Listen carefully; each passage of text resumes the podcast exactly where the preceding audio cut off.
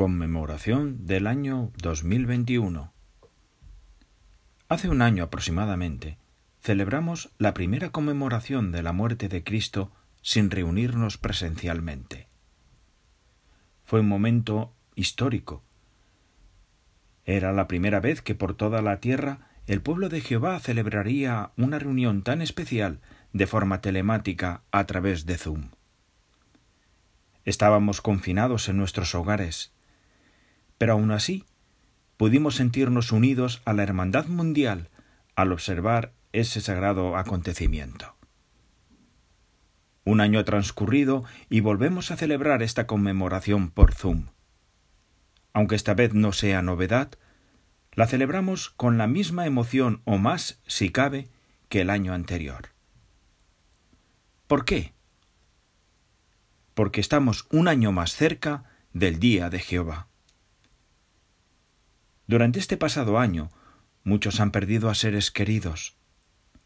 Otros se han enfrentado al COVID debatiéndose entre la vida y la muerte en la UCI de un hospital. En otros lugares, hermanos están sufriendo los daños colaterales de esta pandemia. Pérdida de empleo, escasez de productos, encarecimiento de la vida, Hemos aprendido nuevas palabras para describir lo que se acusa como resultado del cambio drástico en nuestra forma de vivir.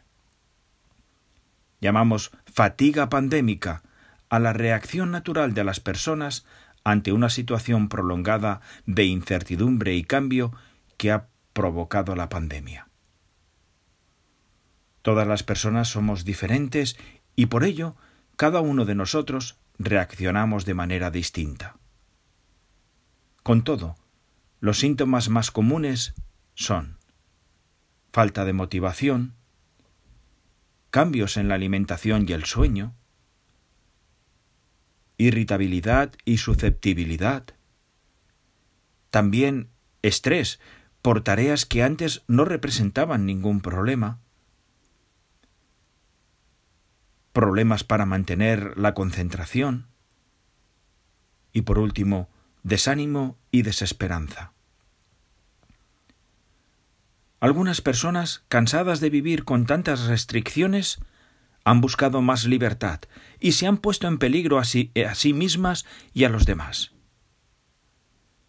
Sin embargo, durante esta época tan dura, el pueblo de Jehová ha podido comprobar la validez de los consejos bíblicos. Estos han ayudado a sobrellevar los efectos descritos.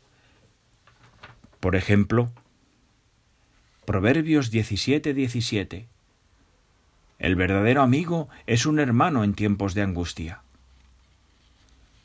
Los amigos de verdad nos levantan el ánimo. Y durante este año se han hecho esfuerzos por estar en contacto con nuestros hermanos de la congregación, bien por teléfono o por Zoom, y esto ha tenido excelentes resultados. Otro consejo que ha resultado útil se halla en Efesios 5:16, donde leemos Aprovechando el tiempo de la mejor manera, porque los días son malos. Hemos podido comprobar que es mejor pensar en las cosas que sí podemos hacer que el estar dándole vueltas a lo que no podemos hacer.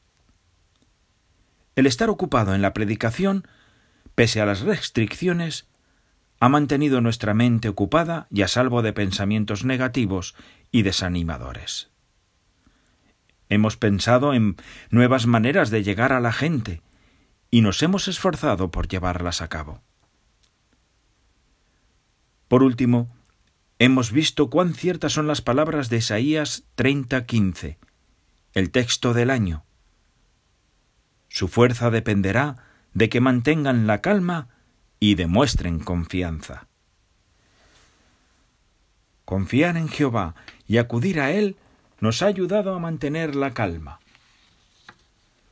Su palabra, la Biblia, nos anima a buscar el refugio en Él y esperar las cercanas bendiciones que ha prometido. Nos promete Jehová le dará fuerzas a su pueblo Jehová bendecirá a su pueblo con paz. Salmo 29, 11. Salmo 31, 24 nos anima de esta forma. Sean valientes y que sea fuerte su corazón, todos ustedes los que esperan en Jehová. Por eso, recuerda una vez más, pon tu esperanza en Jehová, sé valiente y fuerte de corazón. Sí, pon tu esperanza en Jehová. Salmo 27, 14.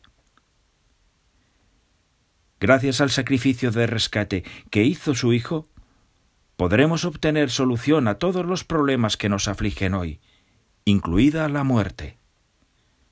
Por ello, recordemos con agradecimiento e ilusión esta conmemoración de la muerte de Cristo.